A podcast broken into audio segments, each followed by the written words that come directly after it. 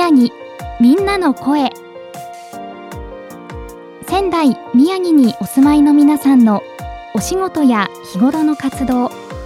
また東日本大震災からの歩みやそれぞれの地域への思いをお届けします。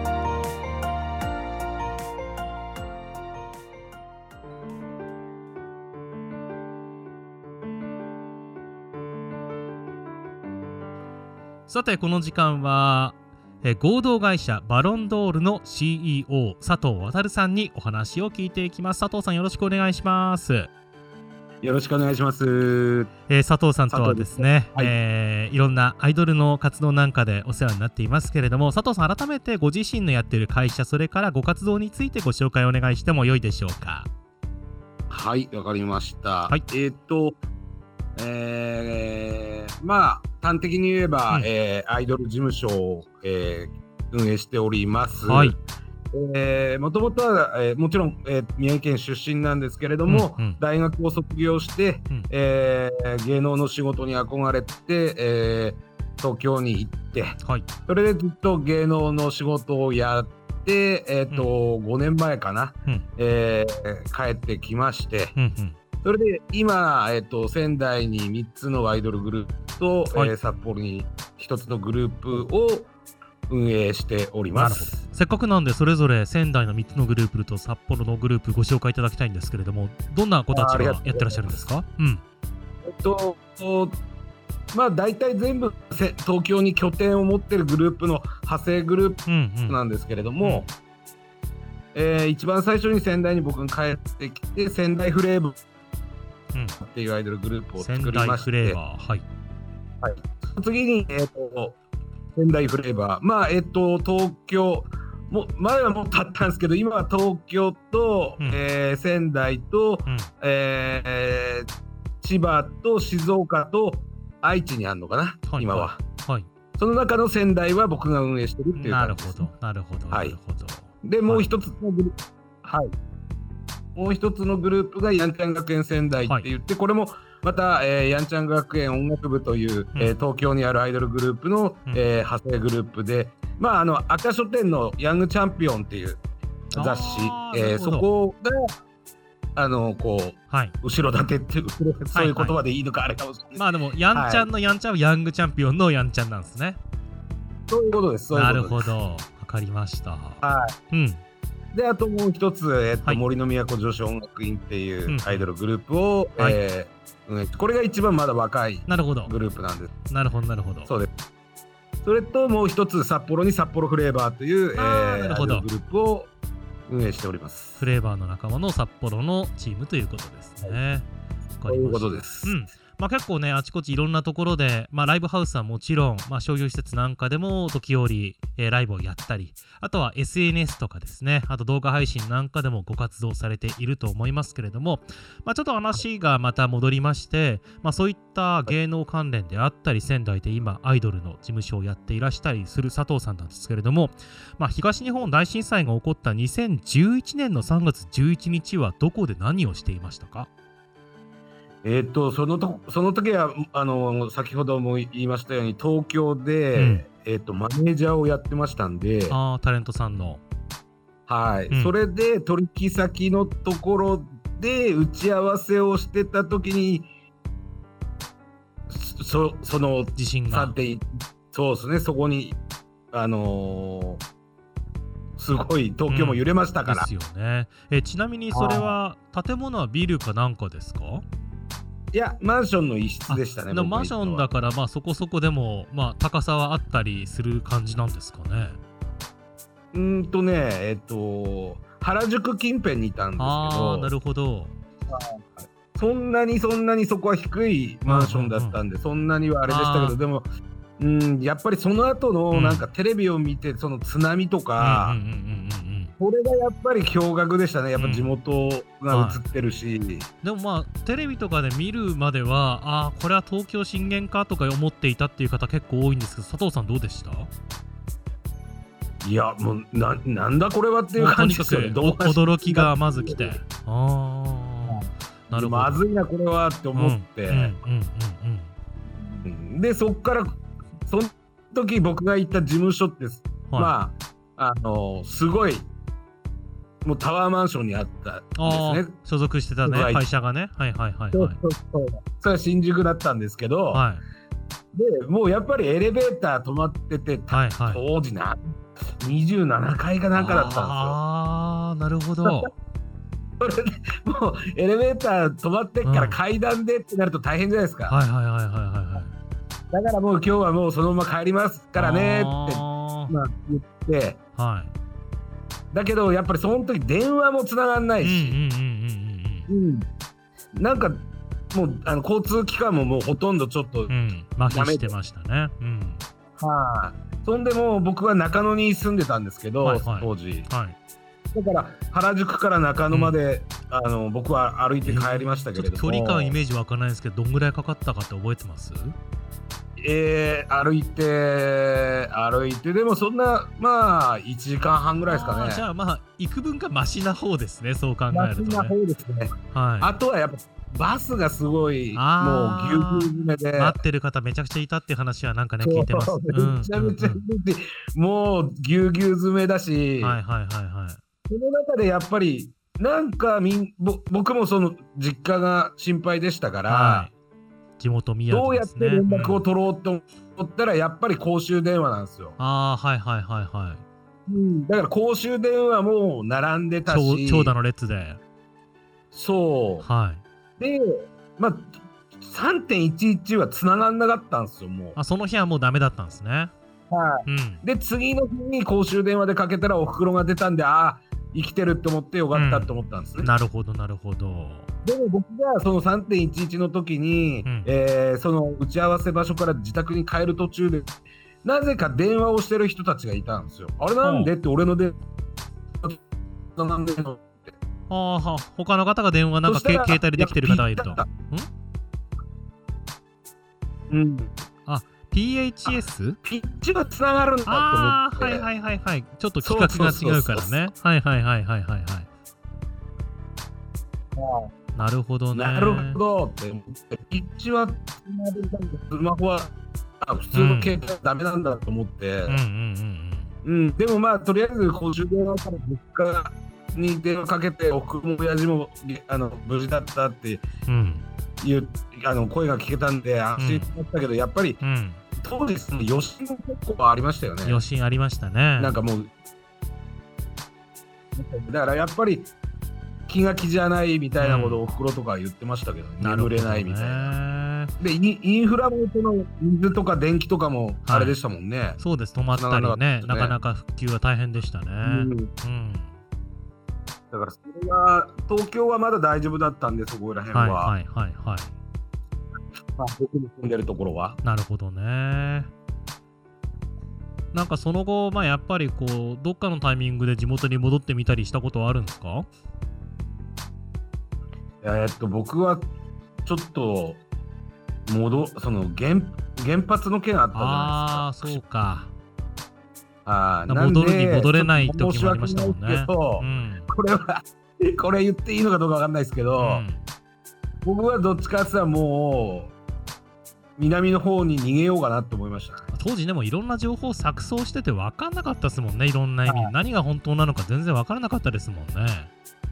でも僕の知り合いの取引先とかやっぱそういうのがあったからやっぱり福岡に拠点移したとかああ、なるほどね。結構ありましたよはい、もう直後はでも本当そんな感じでしたよね。うん、そうですね。やっぱりね、福島の人もかわいそうだけど、やっぱ福島のね、魚食わねえとか食えねえとか、そういうこともいろいろ問題になってたじゃないですか、やっぱり。そうですね。まあでも現実としてやっぱりそういうふうに考えてそういうふうに行動する人がいたっていうのは事実ですもんね。そうですね。本当にいましたね。うん、なるほど。まあ徐々にね、そういった部分に関しては科学的な検証とか、まあいろんな情報でね、今、風評被害にね、未だに苦しんでいる方々おられますけれども、まあでもそういうのがどんどん広まっていっているからね、そういうところでは皆さんね、あの、いろいろと、まあそういうところでも幾分か良くなってきているのかなっていう気はしますけども、まあ実際東京のリアルな話をね、今教えてもらいましたけども、お仕事の方はどうですか？もう芸能とか演芸とか、まあ歌とかそういうのなかなかかこうね仕事、まあ、コロナとはまた質が違いますけれどもできなかったっていう話も聞きますが当時どうでしたか仕事の方は？そうですね。やっぱりそのなんかそのまあ東京はまだもちろん仙台とかこう、東北よりはまだマシだったとは思うんですけど、やっぱりそのなそのエレエレベーターがと止まっちゃうとかいろいろそういうことが起きてるので、はいなんかねうちの会社も多分23日は休んだはずなんですよ。はいはいはいはい。うん、でその後にうん。何も機能しないからって言って、でもなんかやれることをやろうって言って、うん。えっと、警察に、えー道路交通許可証を出しに行って、それでじゃあみんなで募金やろうっつって新宿で募金やってましたね僕は。路上で募金活動したわけですね。そういうことですそういうことです。はいはいどうでした？なんか声かけてくれる方とかいらっしゃいました？その時。いや結構結構入れてくれましたね。ああそうですか。うん。なるほど結ねはい。うんうんまあでもやっぱりこうね何かしたいっていうところでもさっきなんかちらっと聞いたところではこう物を届けようと思っても当然ねいろんな理由で届けられなかった。そういうところでじゃあまああの皆さんねいろいろじゃあ考えた結果募金活動をされたっていう話も聞いたんですけどもまあちょっと時間を進めまして、まあ、直後はそのように活動されていた佐藤さんですけどもさっきあの自己紹介のところでもありましたけどもまあちょうど5年くらい前ですね、えー宮城地元の方に戻ってこられてで今ご紹介いただいたような、えーアイドルたちをこうプロデュースしたりもしくはこうねえー活動を支えるようなお仕事を宮城地元でやっています。まあその特にこう文化っていう側面で言うと佐藤さんやっているような、えー芸能活動とかアイドル活動っていうのはもうカルチャーそのものだと思うんですけども、まあ、災害文化っていう言葉がありましてまあその、えー災害のきっかけとして何かこうね、えーご自身の、えー活動とか考え方に変化があったかどうかっていうのを皆さんに聞いてるんですけれども佐藤さんご自身どうでしょうか？まあ地元宮城にまあ帰って、えー今来られて地元で活動しているわけですけどもそのあたりって、まあ、震災の影響とかそういうのっていうのは改めて考えてみてあったのかないのかなっていうのはどう考えてますか？うんなんかこうまあ決して忘れちゃいけないことだと思いますし、うんうんうん。うんでもやっぱ二度と来てほしくないことじゃないですか。うん。震災まあそうですね。だからうそういうことをやっぱ、人ってどんどんやっぱそういう薄くなっていくじゃないですか、ん、うん。そうですね。うん、だからやっぱりそういうなんか忘れないことが一番大事だと思うし、うん。その忘れないためにやっぱりそういうまあなんかいいも悪いもやっぱりなんかまあ僕の仕事で言ったらやっぱりそういうまあいいのか悪いのかわからないけど忘れないためのやっぱり、うん。まあジャストアイデアですけどフェスをやったりとか、うんうんうん。その集まったお金を僕そのなんかそれで亡くなった、うん。まあ多分今でもちょっとその震災のせいでその多分お金に困ってるとか、うん。例えばじゃあい家うん。新しく建てるっつっても多分補助金が一部しか出ないとかうんそういうことってあると思うんですよ。はいはいはいはい。まだ。うん。ないですけどね。うん、でもこの石巻の人に聞いたら俺なんかそういうのあるって聞い聞いたんですね僕。うんうんやっぱりお金持ちの人はいいけどお金持ってない人はでも住まなきゃいけないから家を建てました。でもそれをローンで払っていく、うん。でもそのローンがきつい。そのローンあえっと一部しか補助金は出ませんっていう話を聞いたから、そういう人たちにやっぱり少しでもちょっとこう魅力ながら、えー力になれればいいなとは思いますよ。なるほどね。まあ、じゃあそういうところで、まあ、やっぱりこう、地元に戻ってこられて、そういう、まあ、実際に戻ってきたからこそ聞けるような声。で、それに対して、じゃあ何が答えられるのかなっていうところで、まあ、えー決してまあ多くはないかもしれないけれどもその仕事とか活動を通してそういうチャリティー的なものがつながっていくっていうことを続けているっていう感じですかね。ですね。うん、なるほどね。はいまあでも本当にあのそういうところでは、まあ、地域で活動している、えー、アイドルのメンバーたちも、まあ、そのいろんな清掃活動なんかもやったりだとかそういうところも活動の一つとしてやっていてもうなんかこう別に何が受けるとか受けないとかそういう感じじゃなくてもう皆さんがそういうのをやって楽しいしあとはそれがねなんか良くも悪くもいろんな影響が与えてい、えー、っているっていうのがまあそういうのを耳目を集めるようなお仕事だったりもするのかなと思うので、まあ、今後もね本当にあの注目していきたいなと思います。あのー、まあそういうふうにいろいろと活動多いと思うんですけども、これちなみに放送がだいたい年末近くなると思うんですけれども、もう2023年以降も佐藤さんご自身はバリバリといろんなあのお仕事をしていく予定なんでしょうか？そうですね。基本的に僕、今って言うことじゃないですけど、僕、休まない人間なんで、うん、もう、えっ、ー、と、大晦日も元旦もね、うん、お仕事ですから。なるほど、なるほど。はい。だからやっぱりな、なんか、東京だったらやっぱカウントダウンライブとか、もうこれ当たり前にやってことだし、うん、うん、だからそういうのってやっぱ線ってなかなかちょっとこうなかったりするんで、うん、そういうのもやっぱりいい意味でやっぱそういうのはやっぱやっていきたいなと思ってるんで、うん、やっぱりまあ うちのメンバーが休みたいって言ったらそれは無理なんですけど 一応そこはね尊重してね、そうです、そうです。あのうち中学生からいるんで、やっぱり、ね。だからそれはもう時間的な問題でできない子は、はい、仕方ないんですけれども、はい、あの大人のチームの方は、やっぱりその、うん、例えばカウントダウンライブとか、元旦からやっぱりね、1年の計は元旦にやりっていうわけですから。うん、なるほどね。だから元旦から飛ばすよっていう意味で毎年元旦ではライブはやってるんです、うん、まあでもやっぱりこうそれは自分たちがやりたいだけじゃなくて、はい、ファンの方とかそれを楽しみにしてくれる方々がいるからこそっていうところもありますよね。まあもちろんですね、それは。うん。はい。なるほどね、わかりました。あのー、佐藤さんがその抱えていらっしゃるアイドルの皆さんの情報とかそういうのは、まあ、インターネットなんかでも得られると思うんですけども何が主にあの見ていただけると最新情報って分かりますでしょうか？ツイッターっすね。なるほど。じゃあ、それぞれのアイドルのツイッター、仙台フレーバーだったら仙台フレーバー、やんちゃん学園だったらやんちゃん学園、その他のアイドルも含めてっていう感じでしょうかね。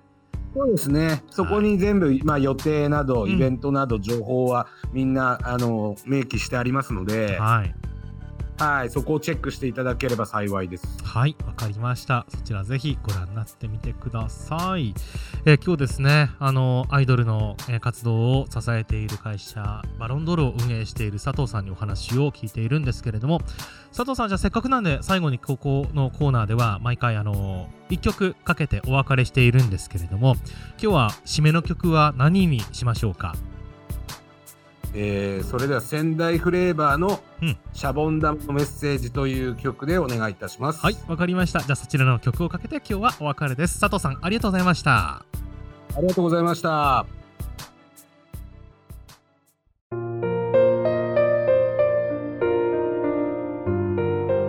ここで仙台市震災メモリエル事業と災害文化についてのご案内です。仙台市では災害は発生するものと認識した上で災害が起きてもそれを乗り越える術を持った社会文化を災害文化と呼ぶことにしました。この災害文化について市民の皆さんと一緒に考えていく活動を行っています。活動については仙台市震災メモリアル事業特設ウェブサイトで発信しています。また仙台のポータルサイト仙台タウン情報まちこでも皆さんの身近なテーマでの災害文化に関する投稿を呼びかけています。仙台市震災メモリアル事業特設ウェブサイト仙台タウン情報まちこ両サイトをご覧いただいて私たちと一緒に災害文化について考えましょう。